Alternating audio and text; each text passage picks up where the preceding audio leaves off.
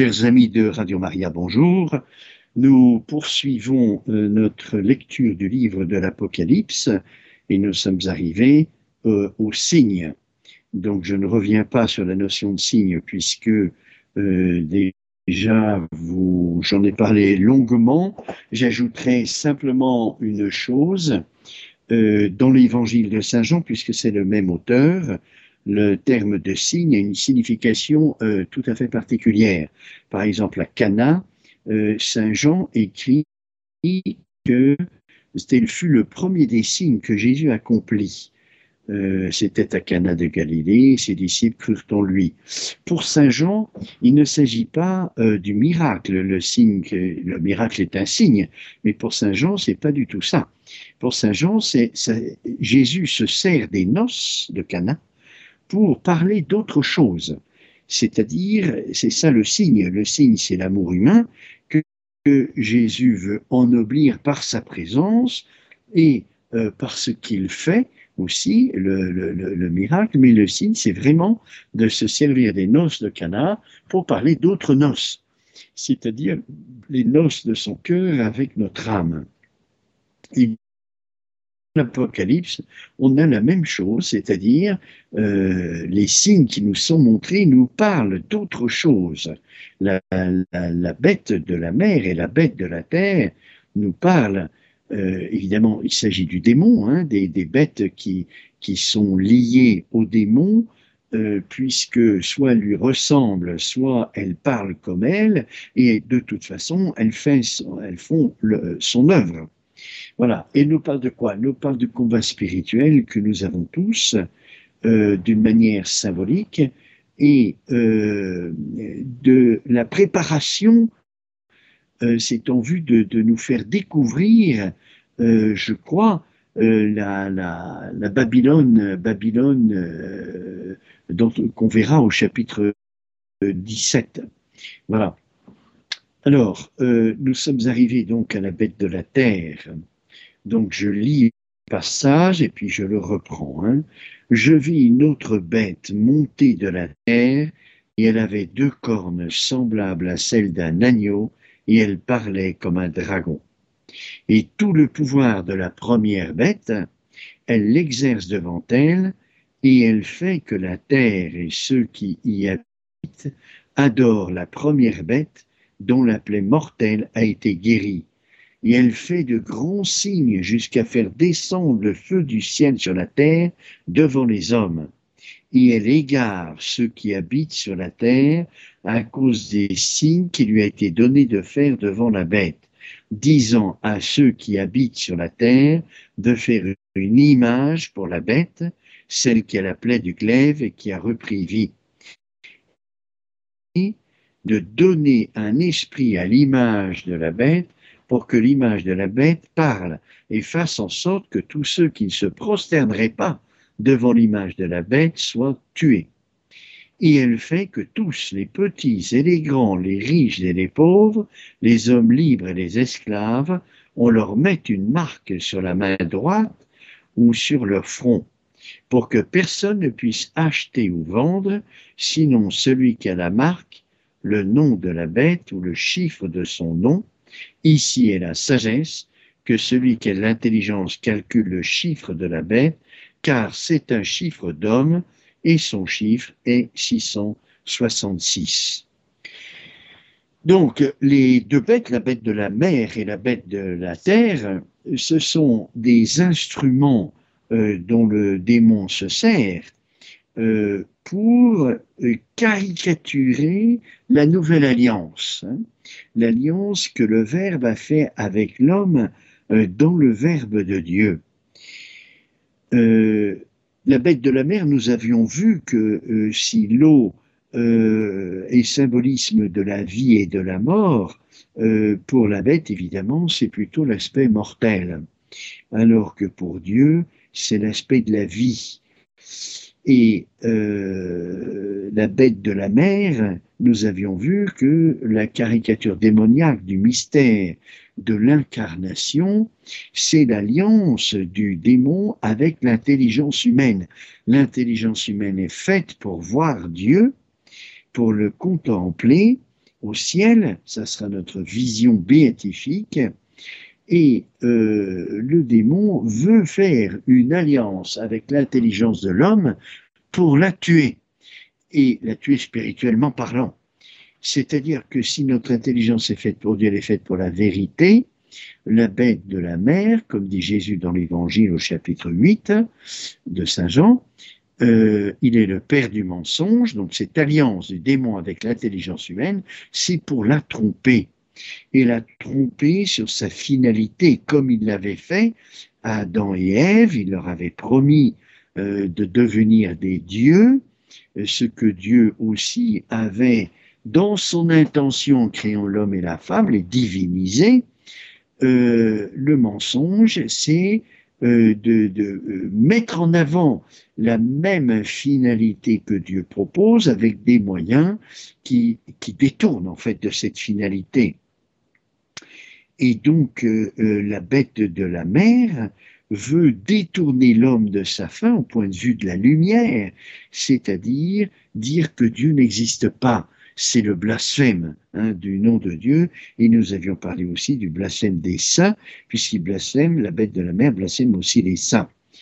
Alors, hum, c'est vrai que euh, on peut tout à fait interpréter hein, la bête de la mer et la bête de la terre d'une toute autre manière, évidemment. Euh, il n'y a pas qu'une seule manière d'interpréter ce mystère. Je vous donne un exemple. Hein. Le, cardinal Sarah euh, avait fait une, euh, un discours, euh, je ne me rappelle plus exactement à quelles circonstances, mais c'était après un synode, parlant de la bête de la mer et de la bête de la terre, et montrant que c'est une attaque en règle de l'Église à travers l'attaque de la famille, en mettant en opposition euh, deux tendances opposées complètement et qui attaquent toutes les deux la famille, c'est-à-dire le, point de vue euh, du radicalisme et du fondamentalisme avec euh, certains certains groupes sectaires, et puis de l'autre côté, le libéralisme de l'Occident. Hein, des, donc, euh, si je prends les paroles du cardinal Sarah, qui étaient euh, tout à fait nettes, il s'agissait euh, du fondamentalisme musulman et puis du, du, du libéralisme occidental. Euh, le, fondamentalisme euh, du, musulman, c'est euh, de certaines sectes musulmanes. Hein. Je, ne parle pas des musulmans en général, évidemment. Ça serait complètement faux. et, donc, c'est la polygamie et c'est reléguer la femme au niveau d'esclave et parfois d'esclave sexuelle, de reléguer la femme euh, inférieur à l'homme, voilà, tandis que le libéralisme occidental, c'est le contraire, c'est euh, euh, l'amour complètement égoïste, complètement monogame, hein, si on pourrait dire, avec la, bénédiction de, certains accouplements qui, qui sont contraires à ce que euh, la révélation chrétienne. Voilà. Donc des deux côtés qui sont opposés, euh, soit on, diminue la femme jusqu'à la rendre esclave, soit on l'exacte d'une manière fausse en, en, faisant un objet. Et, et, tous les deux concourent à la destruction de la famille, évidemment. Euh, c'est le christianisme, je rappelle, qui a mis l'égalité entre l'homme et la femme de façon tout à fait euh, officielle. Euh, déjà, dans la philosophie, on a euh, certaines philosophies comme celle d'Aristote qui ne dit pas l'égalité de l'homme et de la femme, mais qui la sous-entend puisqu'il euh, il prône une amitié, une amitié entre l'homme et la femme tout à fait euh, à, égalité, si j'aime pas mettre de la quantité dans ce qui est très qualitatif de l'amour, mais disons euh, qu'il dit que l'amitié réclame une réciprocité totale entre l'homme et la femme. par exemple. Bon, alors revenons à la bête de la terre. Donc je vis euh, une. Alors la terre, c'est si l'eau est le symbolisme de la de la vie, la terre, c'est le symbolisme euh, de la, stabilité. Euh, je rappelle que l'homme a été créé dans la Genèse à partir de la terre et la femme à partir de la côte d'Adam. Donc indirectement à partir de la terre, mais plus immédiatement à partir de la côte d'Adam qui est proche de son cœur. Voilà, donc une bête de la... Elle avait deux cornes semblables, donc comme si cette bête, elle était en connaturalité avec, euh, avec la terre. Elle avait deux cornes semblables à celles d'un agneau, donc là on voit la caricature démoniaque du mystère du Christ, agneau, c'est-à-dire du Rédempteur, et elle parlait comme un dragon. C'est le mensonge, hein, la confusion entre l'apparence du Rédempteur, mais enfin le discours du dragon. Hein. le discours, c'est quand même l'expression euh, de ce qu'on pense hein, et de, de, voilà de l'intelligence. Et puis il y a l'aspect avec les cornes, la description morphologique euh, de, de, l'agneau qui, euh, qui est le symbolisme Rédempteur. Et tout le pouvoir de la première bête, c'est-à-dire de la bête de la mer, elle l'exerce devant elle. Et elle fait que la terre et ceux qui y habitent adorent la première bête dont la plaie mortelle a été guérie. Donc, si la bête de la mer, et nous avons vu cela ensemble, euh, est une alliance du démon avec l'intelligence humaine pour euh, la d'intelligence humaine, de sa finalité, c'est-à-dire voir Dieu en disant, en faisant croire que Dieu n'existe pas, donc une sorte de d'athéisme qui est un laïcisme de l'intelligence, hein, et, plus que ça, eh bien la bête de la terre, elle fait que les, les, les, les, personnes, les créatures se mettent à adorer la bête de la mer, c'est-à-dire elle fait la même œuvre c'est une œuvre de laïcisation, mais cette fois-ci du côté pratique. L'alliance que le Verbe a, a, instaurée avec l'homme, elle est euh, l'incarnation et la rédemption. Et la rédemption est la manifestation concrète de cette alliance dans la lumière et dans l'amour avec l'homme. Donc, euh, la bête de la terre, c'est bien l'aspect concret euh, de cette, de cette laïcisation et on va voir comment. Elle fait de grands signes jusqu'à faire descendre le feu du ciel sur la terre devant les hommes. Alors ça c'est le premier signe. Le deuxième signe, c'est euh, de faire une image de la bête de la mer et de lui donner la vie, de l'animer, pour faire croire qu'elle est un vivant. Et puis la troisième, troisième signe, c'est la marque sur la main droite ou sur le fond du chiffre 666. Voilà trois signes de la bête de la terre, et on va voir que ces trois signes concourent à cette laïcisation, une mauvaise laïcisation, parce y a une bonne laïcisation, comme on l'a dit plusieurs fois, hein, c'est-à-dire la suppression euh, de la dimension religieuse donc, elle fait de grands signes. Alors, vous voyez, ça, la suppression de la dimension religieuse, on pourrait dire que cette laïcisation, elle est aussi contraire à, la Vierge Marie, puisque, au fond, euh, la dimension religieuse, l'acte principal de la dimension religieuse, c'est quand même l'acte d'adoration, hein, qui est l'acte principal de la vertu de religion. Et donc euh, la Vierge Marie à la croix, elle est unie à Jésus dans son acte d'adoration, d'offrande de tout lui-même et de contemplation du Père. Et la Vierge Marie est la première créature humaine à adorer en esprit et en vérité, comme le Père recherche les adorateurs. Le Christ, je rappelle qu'il n'est pas une créature, hein.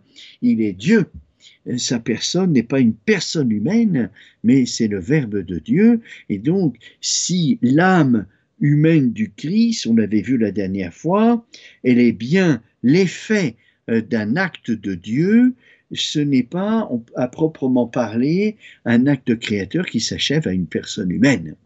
Le Christ n'est pas une personne humaine, mais le Verbe de Dieu. La première personne humaine qui adore parfaitement, c'est la Vierge Marie, entraînée par le Christ, bien sûr.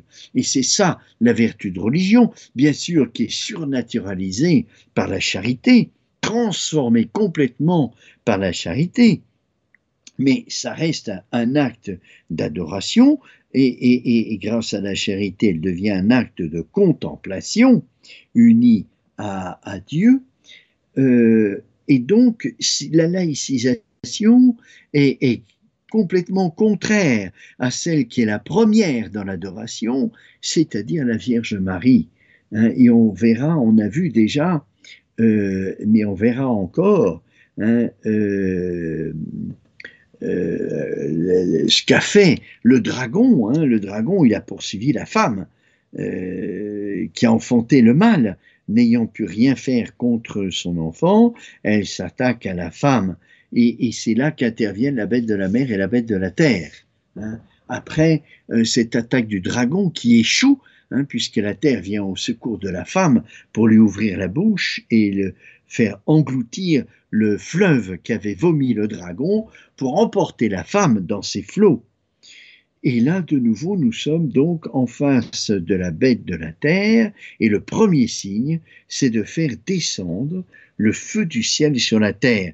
Alors là, si nous sommes attentifs, nous voyons que euh, c'est euh, bien la caricature démoniaque du mystère de la rédemption, puisque au chapitre 12 de l'évangile de Saint Luc, Jésus euh, dit ceci, je suis venu jeter un feu sur la terre et combien il m'en coûte que ce feu soit allumé.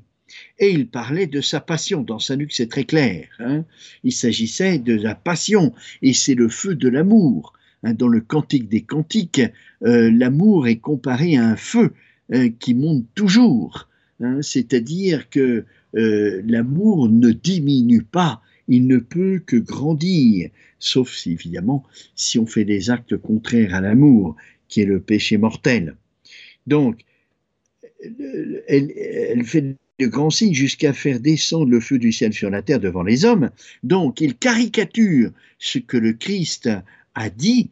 Hein, il est venu jeter un feu du ciel sur la terre, c'est-à-dire euh, avec la croix embraser euh, l'humanité euh, du moins ceux qui croient en lui, puisque Jésus a dit, quand je serai élevé de terre, j'attirerai à moi tous les hommes, le feu de l'amour. Hein. C'est bien ça. C'est, Jésus qui nous a aimés le premier en nous attirant à lui. Et nous, euh, la charité consiste simplement à répondre à cette attraction d'amour divin que le Seigneur met dans notre cœur.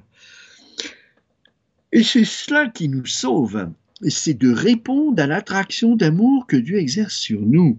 C'est le salut, c'est la rédemption qui est manifestée à la croix parce que Jésus, euh, dans euh, l'agonie, la torture de la croix, reste dans l'amour. L'amour est victorieux du mal, de la souffrance.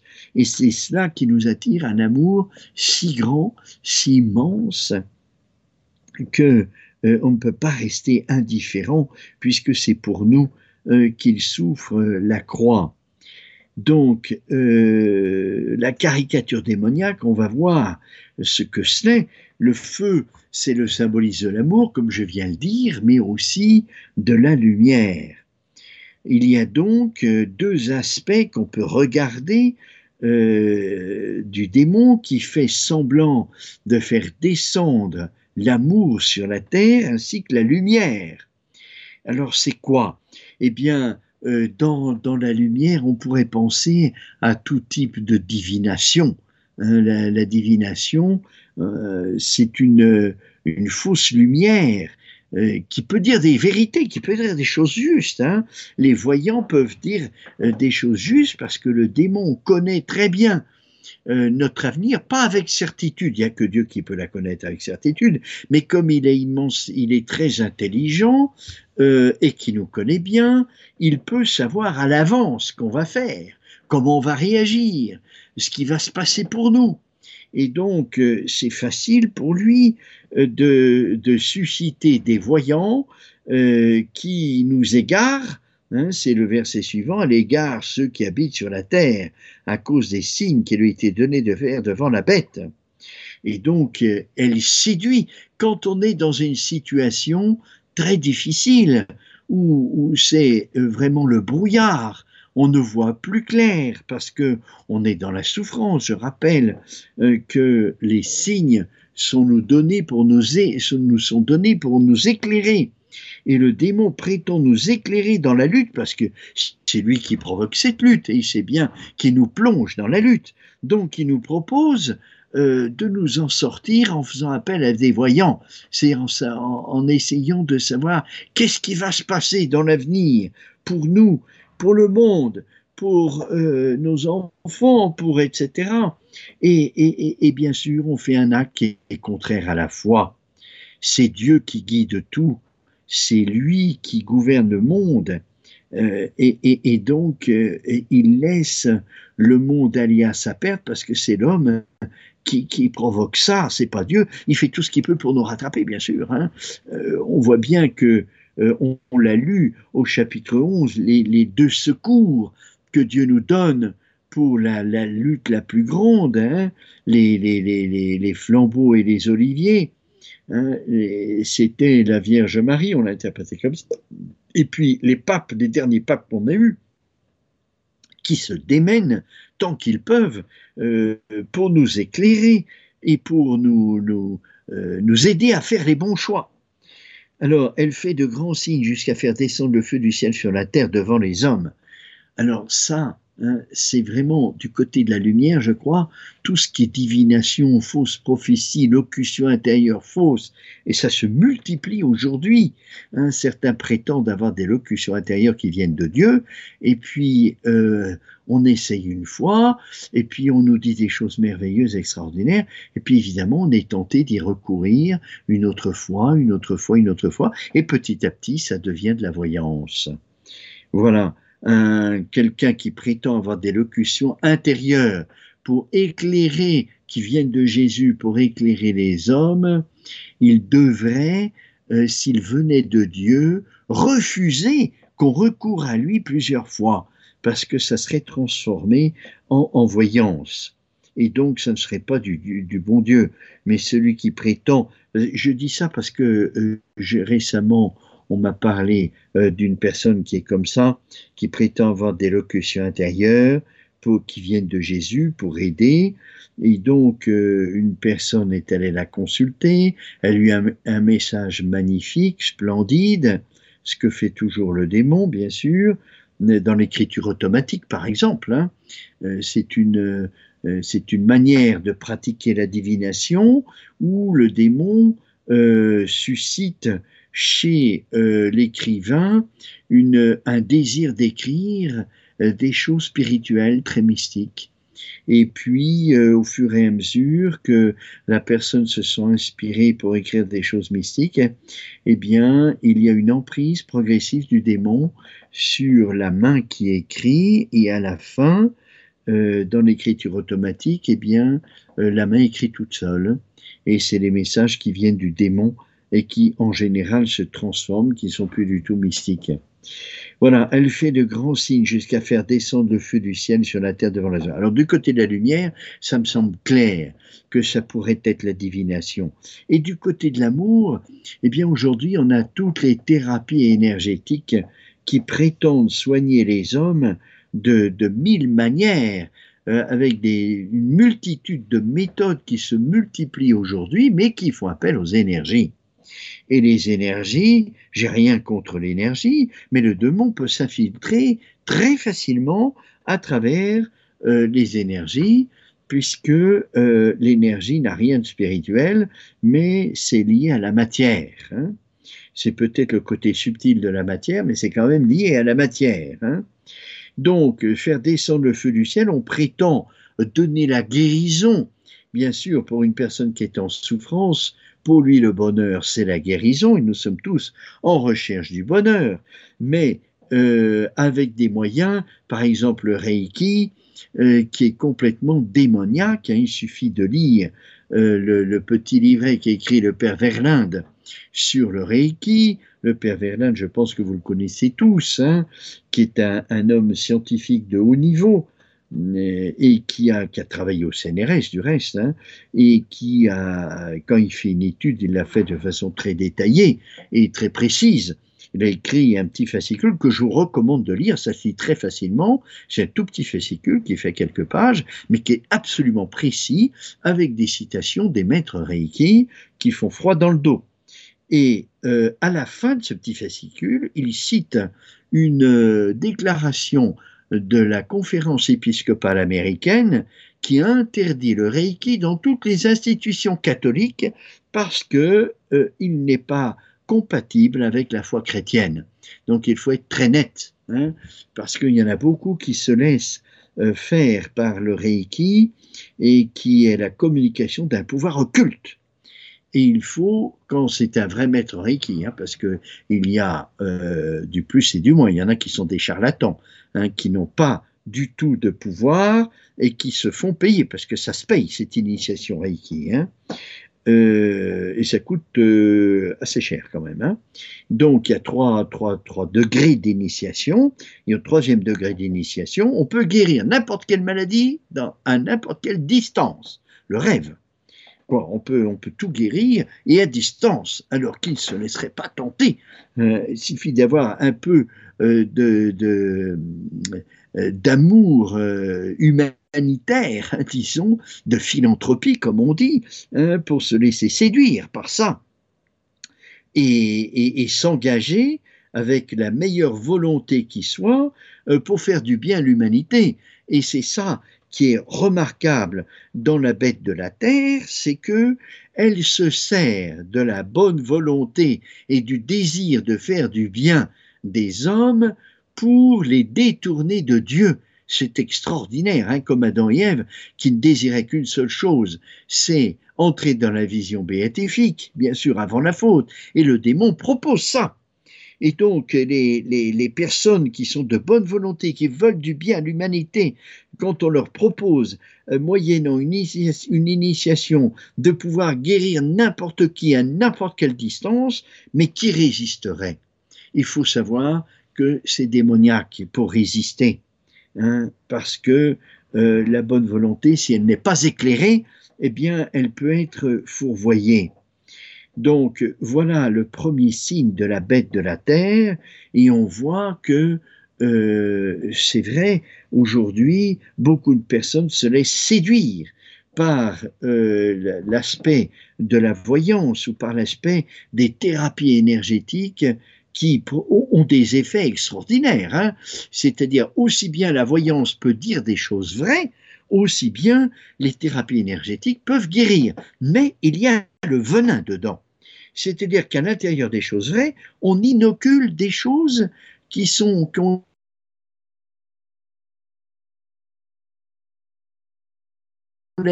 pour la guérison par les thérapies énergétiques, ça vous guérit sur le moment, et puis euh, il peut y avoir quelques semaines ou quelques années après des retours de manivelle de la maladie euh, encore plus forts et encore plus dramatiques. Donc euh, voilà, j'ai eu, eu plusieurs cas comme ça, hein, de personnes qui ont eu recours au Reiki et puis qui s'en sont trouvées très bien sur le moment, complètement guéries, et puis quelques années plus tard, c'est une catastrophe. Un peu comme le cancer, quand il n'est pas bien euh, traité, il peut euh, ressurgir. Elle égare ceux qui habitent sur la terre à cause des signes qui lui étaient donnés de faire devant la bête. Oui, c'est extraordinaire comment les hommes se laissent séduire par des signes. Hein. disant à ceux qui habitent sur la terre de faire une image de la bête. Voilà le deuxième signe. Hein. Voilà une image de la bête de la, de la mer, celle qui a la plaie du glaive et qui, a repris vie. Vous voyez, ça c'est le prodige de la bête de la mer. C'est un autre, euh, c'est pas tout à fait un signe. Hein. Elle avait euh, la tête blessée à mort et puis elle a guéri. Alors on a vu que c'était euh, une espèce de, de mensonge qui peut arriver à tout expliquer en mettant le primat de la négation. bon, je ne vais pas rentrer dans les détails, mais on peut montrer ça en philosophie, le primat de la négation, grâce à une méthode dialectique peut arriver à tout expliquer, mais d'une façon fausse, d'une façon rationalisante, qui ne respecte plus la transcendance et le mystère. Alors, euh, une image de la bête de la mer, celle qui a la plaie du glaive et qui a repris vie, et lui fut donné de donner à l'esprit, de donner un esprit à l'image de la bête, pour que l'image de la bête parle et fasse en sorte que tous ceux qui ne se prosterneraient pas devant l'image de la bête soient tués. Alors, on, pense à ça, hein, une caricature démoniaque de la création de l'homme, hein, où, Dieu a insufflé une haleine de vie euh, pour le rendre vivant. Là, c'est une image, c'est pas, c'est pas euh, le corps de l'homme qui a été formé par de, la, de la terre, comme dans le livre de la Genèse, c'est une statue. Hein, c'est beaucoup plus, beaucoup moins souple, et c'est une image, hein, une image, ça peut être virtuelle d'ailleurs, hein, une image de la bête euh, pour. Alors voilà, ça, c'est vraiment euh, le mensonge de la bête de la terre, c'est de unir l'image et l'animation. Elle parle comme si elle était animée. Donc, on unit dans le même l'aspect virtuel et l'aspect euh, quasi-réel, vous voyez, de, l'animation d'un être vivant. Alors, ça, c'est une confusion terrible euh, qu'on voit beaucoup aujourd'hui, la confusion entre le virtuel et le réel. Quand est-ce qu'advient cette confusion? Qu'est-ce qui est capable de faire le discernement entre le virtuel, l'image, et le réel, l'animation? Eh bien, seule l'intelligence peut faire cette distinction. Parce que seule l'intelligence est capable de découvrir l'âme et dans l'âme l'intelligence, qu'elle discerne très bien du corps, où a lieu euh, la faculté euh, du virtuel, c'est-à-dire l'imagination de l'image. Seule l'intelligence est capable de faire ce discernement entre l'intelligence et l'imagination. Quand est-ce qu'on n'est plus capable de faire ce discernement?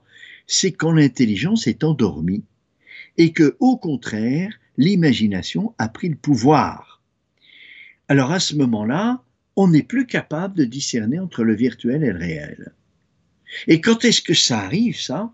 Eh bien, le développement de l'imagination euh, qui est capable de se développer pour elle-même, de s'enfler. Normalement, l'imagination, elle est au service de l'intelligence, et elle est bonne. Elle est voulue par Dieu comme euh, médiation entre le monde extérieur et l'intelligence. Hein. Euh, j'ai une représentation du monde. L'imagination n'est pas seulement la faculté de l'image, c'est aussi la faculté de la relation. Hein. On, fait des relations entre, euh, des, êtres ou des, images. Et donc, euh, quand est-ce qu'advient cette enflure, on pourrait dire, de l'imaginaire qui, du coup, n'est plus du tout ordonnée à, l'intelligence, mais elle est ordonnée à son propre développement. Voilà. Donc, à, grandir, grandir, grandir jusqu'à tout prendre. Eh bien, ça arrive lorsque on nourrit l'imaginaire sans nourrir l'intelligence. Hein, ce sont deux facultés qui sont appelées à grandir, aussi bien l'intelligence que l'imaginaire, mais avec un ordre, c'est-à-dire que l'imaginaire doit grandir au service de l'intelligence, et l'intelligence au service de la réalité, de l'homme, de sa contemplation du réel, c'est-à-dire de Dieu en premier lieu. Et donc, euh, l'homme a la capacité de développer son imaginaire de façon euh, autonome en dehors de son ordre à l'intelligence. Par exemple, si euh, je rêve, je suis un rêveur, et que je ne rectifie pas, que je rêve de plus en plus, eh bien j'aurai du mal à être présent au réel. Je serai toujours en train de rêver. Voilà. Et ça veut dire que n'importe qui peut développer un imaginaire euh, fantastique. Il suffit de s'exercer. Je, rêve et puis je m'exerce à rêver et à la fin, faut pas le faire, hein, surtout pas, mais c'est un exemple. Hein, à la fin, je deviens rêveur. Et j'ai du mal à vivre dans ce monde, parce qu'on ne vit pas un monde d'image, on vit un monde de réalité. Et qu'est-ce qui est euh, fait pour le réel? C'est l'intelligence, qui est faite pour la réalité première, qui est le Dieu. Hein. Et donc, euh, l'intelligence, c'est une faculté du réel, tandis que l'imagination, c'est une faculté qui peut se développer indépendamment de son service à l'intelligence et qui me coupe du monde. Du coup, je suis dans ma tête, parce que le rêve, il est dans ma tête. Et je n'arrive plus à rejoindre le réel. C'est dramatique, parce que ça m'empêche de vivre. Alors, il y a plein, plein, plein de conséquences pour cela, et on pourrait dire la même chose du côté, ça c'est du côté de la lumière, hein, de la connaissance, disons, hein, la connaissance imaginative et la connaissance euh, de l'intelligence. Vous voyez là, euh, le lien entre l'intelligence et l'imagination, on le voit dans l'art. L'art est, vraiment euh, l'activité qui allie de façon euh, très belle l'intelligence et l'imaginaire, c'est-à-dire un imaginaire au service euh, euh, de, la création. l'intelligence donne à l'imagination cette faculté d'ouverture que par elle-même elle, n'aurait pas. Hein, d'ouverture pour recevoir une inspiration créatrice. Voilà, euh, mais il y a possibilité de rompre cette, euh, cette harmonie et ce service entre l'intelligence et l'imaginaire en, en développant l'imaginaire pour elle-même au point que l'intelligence s'endort. Hein. Euh, notre vitalité, elle est limitée. Quand on fait du sport, on s'en rend bien compte qu'on ne peut pas dépasser une limite Autrement, on tombe dans les pommes, comme on dit. Hein, ça veut dire que notre vitalité est limitée. Et si je développe l'imagination de trop, euh, eh bien, euh, c'est l'intelligence qui en pâtit parce que euh, je n'ai plus de vitalité intellectuelle. Voyez, et à l'inverse, si je développe beaucoup l'intelligence, normalement, ça développe aussi l'imagination. Hein, ça développe tout dans la personne humaine, ça l'épanouit, hein, chercher la vérité. Mais hélas, le contraire avilit l'homme, parce qu'il y a des animaux qui ont l'imagination, et si je développe trop l'imagination, l'intelligence s'endort petit à petit, et je m'avilis au niveau animal. Pas tout à fait, hein, c'est quand même un animal bien supérieur, mais quand même, Hein, je, je, euh, je, je, régresse un, tout petit peu parce que c'est plus, euh, c'est plus l'intelligence, mais c'est l'imagination. Alors, aujourd'hui, je dois dire qu'on est dans une culture de l'image. Euh, à travers quoi? À travers l'ordinateur, à travers Internet, à travers la télévision, à travers le cinéma, à travers le téléphone, vous avez des images, donc, l'image est une chose bonne, c'est sûr. L'ordinateur, c'est une chose excellente. Moi, j'en ai un et je peux vous parler grâce à, Radio Maria, grâce à l'ordinateur. C'est fantastique.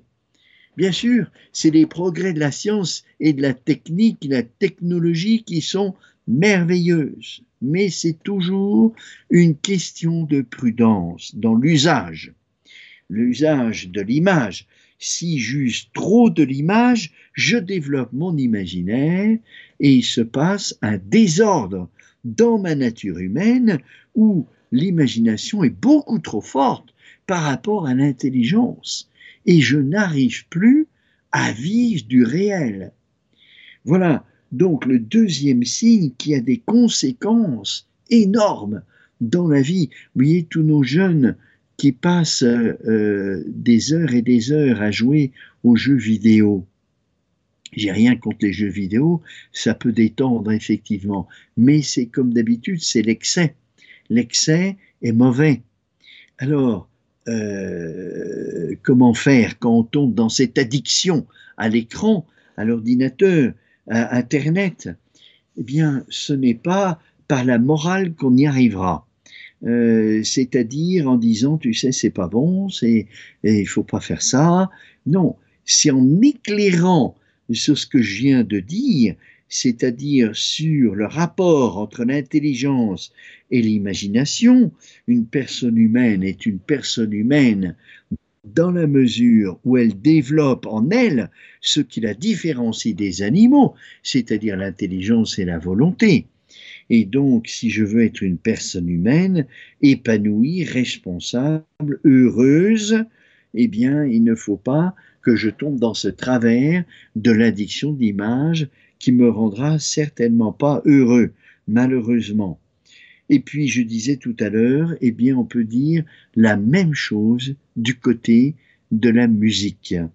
Pardon, du côté affectif. Je dis musique parce que si justement l'art qui, euh, qui développe, qui peut développer l'affectivité, la musique, parce qu'elle suscite des émotions.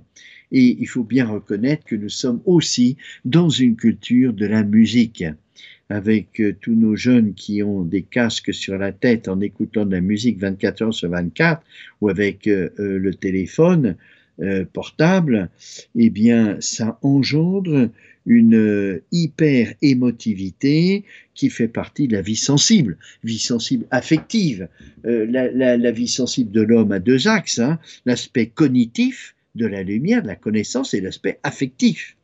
Et donc la bête de la terre crée une culture euh, de, de l'image et une culture de la musique pour surdévelopper la vie sensible de l'homme, créer ce désordre dans sa nature humaine, dans quel but Le but, c'est pas tellement de désordonner la personne humaine, c'est pas ça qu'il recherche, mais euh, le but, c'est d'avoir un pouvoir sur l'homme beaucoup plus grand, parce que euh, l'intelligence est dans l'âme créée par Dieu. Donc le démon ne peut pas faire que l'intelligence ne soit pas faite pour chercher la vérité et la volonté ne soit pas faite pour aimer. Ça, il ne peut pas changer ça. Ça vient du Créateur et il ne peut pas toucher à ça.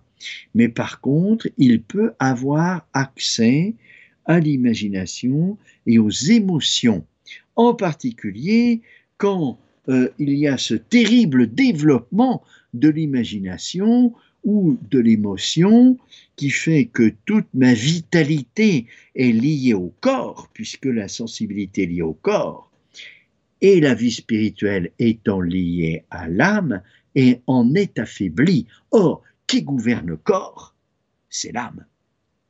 Et si l'âme est trop affaiblie, le corps n'est plus assez déterminé par l'âme, gouverné par l'âme. Et du coup, il devient errant c'est-à-dire à la merci de euh, pas seulement des énergies, mais aussi du démon, qui peut euh, créer des énergies comme il le veut, hein, puisqu'il a un pouvoir sur la matière euh, que nous, nous n'avons pas. Un pouvoir fantastique sur la matière, on le voit au chapitre 12, hein, il balaye de sa queue le tiers des étoiles du ciel et précipite sur la terre, il a un pouvoir sur la matière énorme, énorme. Et donc, quand une personne euh, se laisse aller au développement sensible euh, de façon désordonnée, eh bien, il ouvre une porte au démon, puisque euh, le corps n'est plus assez déterminé par l'âme, et c'est le démon qui peut prendre la place. Alors, il ne peut pas prendre la place complètement de l'âme, mais c'est lui. alors, on assiste là à des phénomènes paranormaux. C'est-à-dire, euh, les personnes qui développent trop la, vie sensible euh, euh, commencent à voir des entités, commence à entendre des bruits à la maison qu'eux seuls entendent et les autres n'entendent pas, euh, commence à sentir avec le toucher des picotements, du froid, du chaud, etc., des sensations très désagréables, des goûts, des odeurs fétides. Pourquoi? Eh bien parce que l'âme ne jouant plus son rôle sur le corps, de déterminer de gouverner le corps, le démon a accès au corps, et les cinq sens étant liés au corps, il peut les tourmenter.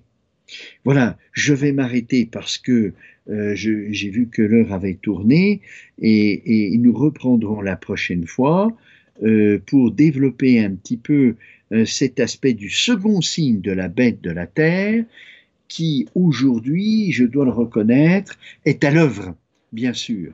Hein, et il faut être lucide sur cette manœuvre, cette stratégie nouvelle du démon, et je vous dirai la prochaine fois pourquoi il fait cela, hein, euh, pas seulement euh, pour avoir une mainmise sur l'homme, c'est-à-dire le gouverner, mais euh, quelque chose encore de plus subtil que nous verrons la prochaine fois. Voilà, chers amis de Radio Maria, je vous donne rendez-vous le mois prochain pour poursuivre et détecter l'œuvre de la bête de, de la terre.